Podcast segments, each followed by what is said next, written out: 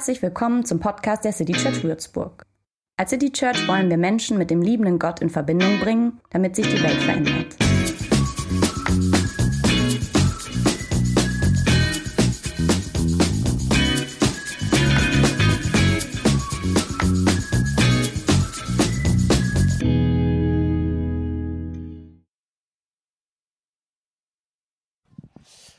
Ihr Lieben, ähm, ich habe manchmal ja das Gefühl, dass man Predigten vor allem für sich selber schreibt. Ähm, das ist äh, manchmal, man, man, durchläuft bei so einer Predigt so einen Prozess. Ähm, ich kannte das Thema schon länger. Christoph kam irgendwann auf mich zu und, ähm, und dann geht man mit seinem Thema schwanger. Und ich gehe irgendwann mal gerne ins, ins Café, äh, schlürfe einen Cappuccino und versuche mal so die Gedanken zu ordnen. Und dann kommt der Schreibtisch und das, dann versucht man das so in einen roten Faden, in einen Guss zu gießen. Und dann lässt man das sacken und dann fängt man wieder dran an zu arbeiten. Und irgendwann ist man fertig, vor allem zeitlich bedingt, weil der Sonntag da ist. Genau, auch wenn man nicht hundertprozentig zufrieden ist, man ist irgendwie dann fertig. Ich hatte das Gefühl, ähm, dass die letzten Tage eine, dass ich die letzten Tage eine Predigt vor allem für mich geschrieben habe. Es geht nämlich bei dieser Predigt um Mut, um Aufbruch und dass alles äh, neu wird, alles gut wird. Und das beschäftigt mich. Von daher lade ich dich heute Morgen hier ein ähm, oder ich teile diese Predigt mit dir in der Hoffnung, äh, dass sich der eine oder andere Gedanke ermutigt, herausfordert, zum Nachdenken bringt, erstaunt und zum Aufbruch ermutigt, so wie mich. Ich schließe heute äh, hier eine Predigtreihe ab. Ähm, wir waren als City Church die letzten Wochen an diesem Thema äh, Mutausbruch dran.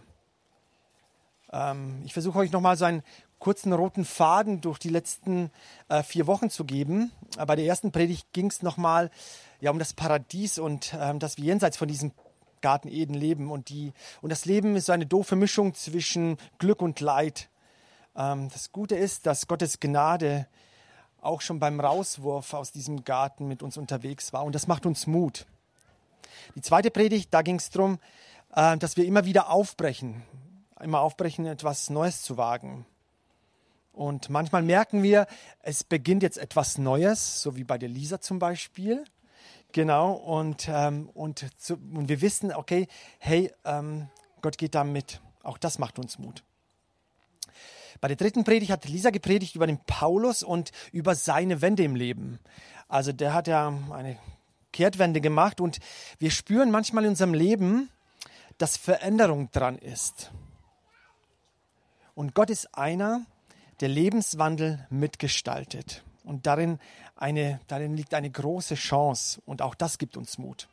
Und letzte Woche hat Christoph nochmal über unser Herz gepredigt, über Herz als unser ja, ist das, als der treue Begleiter unseres Lebens. Es schlägt und ähm, genau, aber es ist sozusagen auch ein Ort, wo Gott uns äh, begegnet. An Gott sein Herz zu verlieren, ähm, ja, das ist die Quelle eines beherzten Handelns. Das war so sein, seine Intention. Und heute, heute geht es um alles wird gut.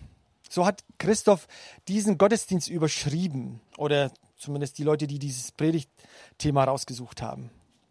Und ich stehe hier heute äh, vor euch mit Krücken und als ich am Dienstag operiert wurde und der Arzt nachher nach der OP zu mir gekommen, ha gekommen ist, hat er gesagt, oh, er ist sich nicht ganz sicher, ob das alles wieder gut wird mit meinem äh, Knie, weil es so gedamaged war. Und schon sind wir im Thema. Ähm, wir sehen uns in unserem Leben danach, dass alles gut wird. Wir wünschen uns, dass für unsere Kinder, wir wünschen uns, ähm, ja, dass für unsere Menschen, die wir begleiten, wir, merken, wir wünschen uns das für uns selber. Merken aber, dass es an manchen Stellen in unserem Leben nicht so ganz hinhaut. Und ich würde das Leben generell als total bunt bezeichnen. Unser Leben ist, glaube ich, an vielen Stellen schön, aber auch traurig, voller Staunen, leidvoll, manchmal auch schmerzhaft. Wir sind mit Menschen unterwegs, mit lieben Menschen unterwegs und werden trotzdem ähm, ja, auch von ihnen verletzt oder verletzen sie, absichtlich oder unabsichtlich. Und der Glaube an Gott schenkt uns ähm, eine Zuversicht, Hilfe, Orientierung im Leben, Hoffnung, Gnade. Von daher würde ich schon sagen, dass unser Leben recht bunt ist. Und wenn ich jetzt Kerstin und Simon und Jakob und Marina fragen würde, hey, ähm, was ist was ist neu geworden in eurem Leben?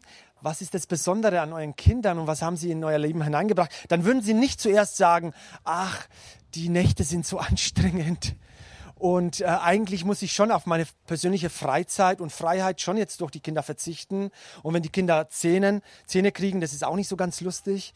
Das würden sie, glaube ich, nicht zuerst sagen, sondern sie würden begeistert davon erzählen, äh, welchen Segen Linus, Jaron und Nele in ihr Leben hineinkatapultiert haben. Sie würden eher vom Mutausbruch reden als von einem Wutausbruch. Ich weiß nicht, wie es euch geht, aber ich finde, wir leben in so einer ambivalenten Welt, manchmal ähm, in einer fromm behüteten Blase und wir erleben in unserem Leben Freude, Leid, Segnung, Krankheiten, Sterben, Krieg, Heiraten, Feiern, Aufbruch, Ausbruch, Mut, aber auch manchmal Mutlosigkeit. All das gehört zu unserem Leben dazu. All das bereichert vielleicht manchmal unser Leben auch oder fordert uns heraus, manches, manchmal macht es manchmal auch tränenreich.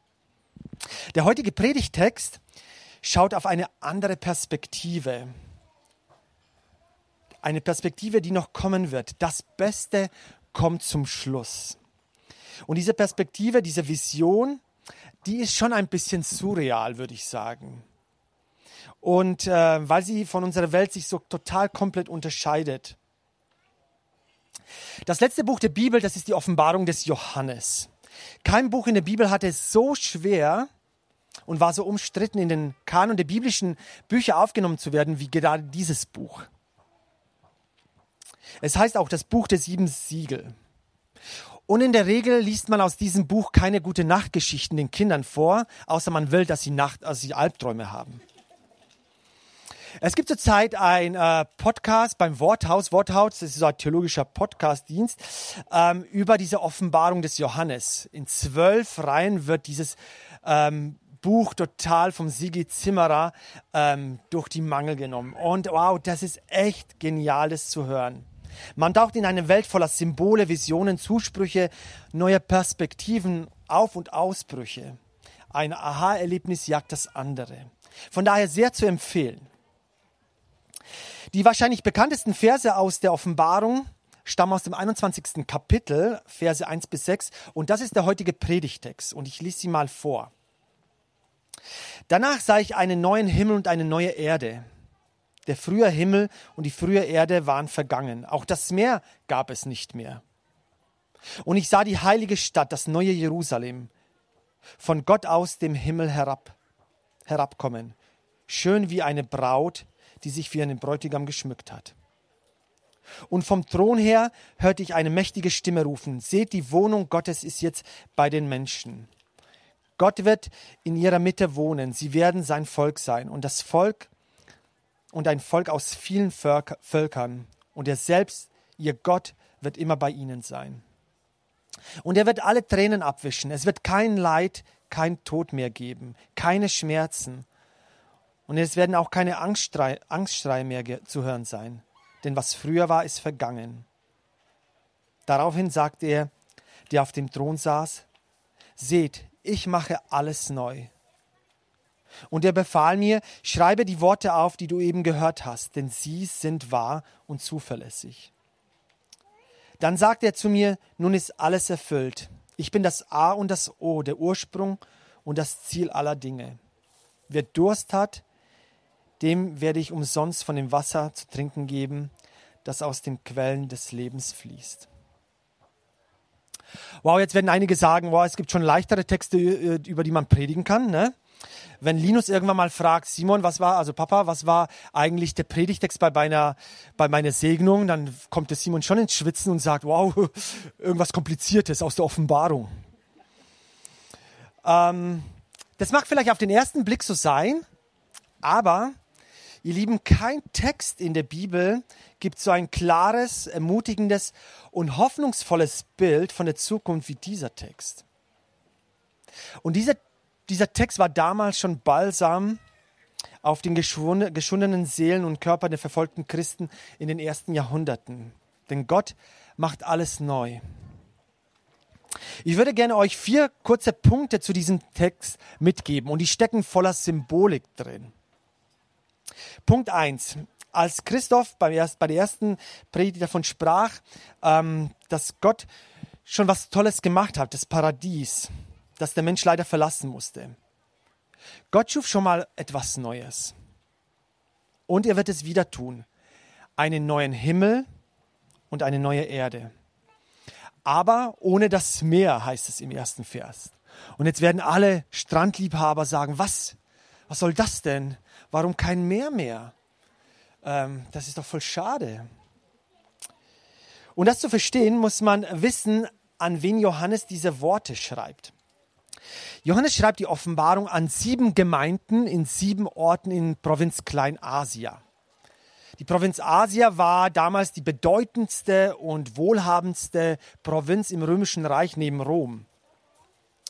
Ähm, Im heutigen, auf dem heutigen Atlas äh, war das praktisch die Küste ähm, ähm der, der, Türkei und ungefähr 200 Kilometer landeinwärts. Das Besondere war auch bei dieser ähm, Provinz, dass, ähm, dass die Gefahr immer vom Meer ausging. Das Böse, also Rom, kam über das Meer, nicht übers Land. Wenn Johannes schreibt, dass, das Meer nicht mehr, dass es das Meer nicht mehr gibt, dann heißt es, dass es keine Bedrohung mehr gibt. Kein Feind kommt dir, etwas Böses zu tun. Es gibt eine neue Erde und einen neuen Himmel ohne Gefahr und Angst. Der zweite Punkt. Es wird ein neuer Ort geschaffen, eine Stadt, Jerusalem. Und auch hier steckt, äh, hier steckt ganz viel Symbolik drin. Jerusalem ist das Gegenteil damals von der Stadt Babylon. Und Babylon ist das Synonym für Leid, Zerstörung, Deportation, Krieg. Jerusalem ist anders. Es ist ein Ort, wo die Gemeinde mit Gott vereint ist.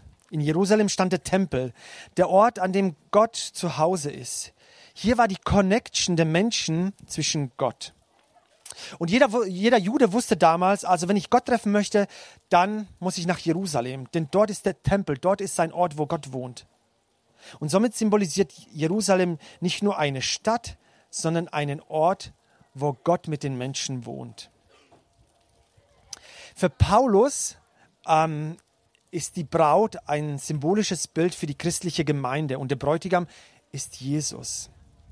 Sie kommen beide zusammen in dieser neuen Stadt in Jerusalem. Der dritte Punkt. An diesem neuen Ort, also in diesem neuen Ort, Jerusalem, wird Gott mitten unter ihnen wohnen. Und zwar ständig. Mitten unter den Menschen. Ein Gott zum Anfassen, zum Reden, spazieren gehen. Ähm, Gott war schon damals im Paradies dabei, aber das hat irgendwie nicht gut hingehauen mit den Menschen. Und das Volk Israel hat ähm, Gott in besonderer Weise bei der Wüstenwanderung erlebt oder eben im Tempel. Das war für die Juden damals die Vorstellung, dass das ist das, das, ist das äh, Wohnhaus Gottes. Aber jetzt spricht Johannes davon, erstens von allen Völkern, also nicht nur von den Juden, von allen Völkern, die einen Ort haben werden, wo sie mit Gott leben werden. Es ist eine neue Perspektive, ein Gott für alle Menschen und alle Völker. Und das ist eine völlig neue Sichtweise. Und zum Schluss noch eine Vorstellung, ähm, die unsere Erfahrung in dieser Welt sprengt. In dieser Vision ist nämlich die Rede, kein Leid, kein Tod werden mehr sein. Wir leben in einer Welt, die geprägt ist von Schuld, von Leid, von Tränen, von Tod. Das sind die Begleiter unseres Lebens, ob wir es wollen oder nicht. Aber all das wird nicht mehr sein. Und spätestens jetzt merkt man, äh, dass diese Vision etwas vorstellt, was wirklich anders ist. Nicht nur einfach ein Dübel raus, kurz äh, ne, zukitten, dann drüber streichen und sagen, schaut aus wie neu. Nee, hier kommt völlig was Neues. Gott stellt eine persönlich neue Welt vor, eine göttliche. Es ist der Anfang, er ist der Anfang und das Ende, Alpha und Omega. Und er ist für das Neue verantwortlich. Ähm, Ich versuche diese Vorstellung des, was der Johannes da schreibt, nicht als eine billige Vertröstung für die Zukunft zu sehen. Nach dem Motto, halt die Füße still, äh, es wird schon besser. Gerade weil etwas so krasses Neues kommen wird, ermutigt es uns, auch heute und hier und jetzt in unseren Alltag das zu leben, ja, was, was, was uns Gott in unser, unser Herz hineingelegt hat.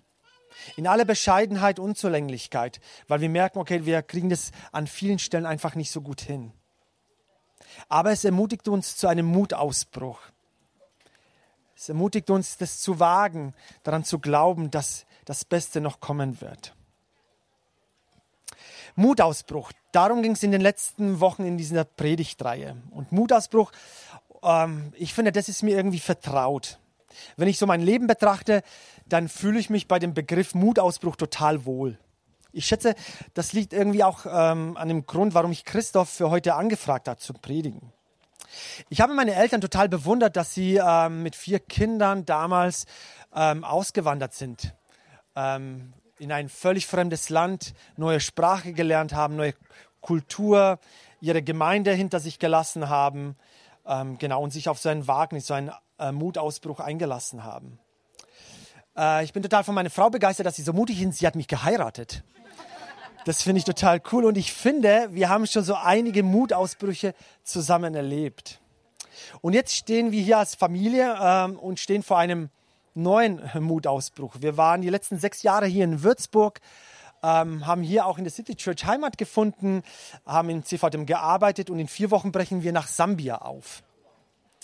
Es fühlt sich alles gerade ziemlich stressig bei uns an ähm, und, ähm, und irgendwie ist alles sehr, sehr voll, aber hinter diesem Aufbruch steckt eine Hoffnung und der Wunsch, mit Gott und als Familie ein Abenteuer zu erleben, in Sambia zu dienen und auch so einen Blick über den Tellerrand zu wagen. Ein Mutausbruch, würde ich das sagen. Von daher für uns und für mich passt diese Themenreihe wie Faust aufs Auge. Ich glaube, dass Mut aus Verzweiflung oder aus Zuversicht geboren werden kann. Die biblische Geschichte begann mit einem Rauswurf aus dem Garten und sie endet mit der Einladung in eine neue Stadt. Die Offenbarung beschreibt eine Welt, die immer noch in Gottes Hand sein wird und die eines Tages ganz neu werden wird. Gott ist mutig, weil er etwas Neues schafft und er schließt uns Menschen davon nicht aus. Ich habe gestern einen 83-jährigen Freund besucht und als wir so über das Leben und über das Alter miteinander gesprochen haben, sagte er irgendwie zwischendurch in den, in den Zeilen, hey Daniel, das Beste kommt noch und ich freue mich drauf nicht nur für ihn. Amen.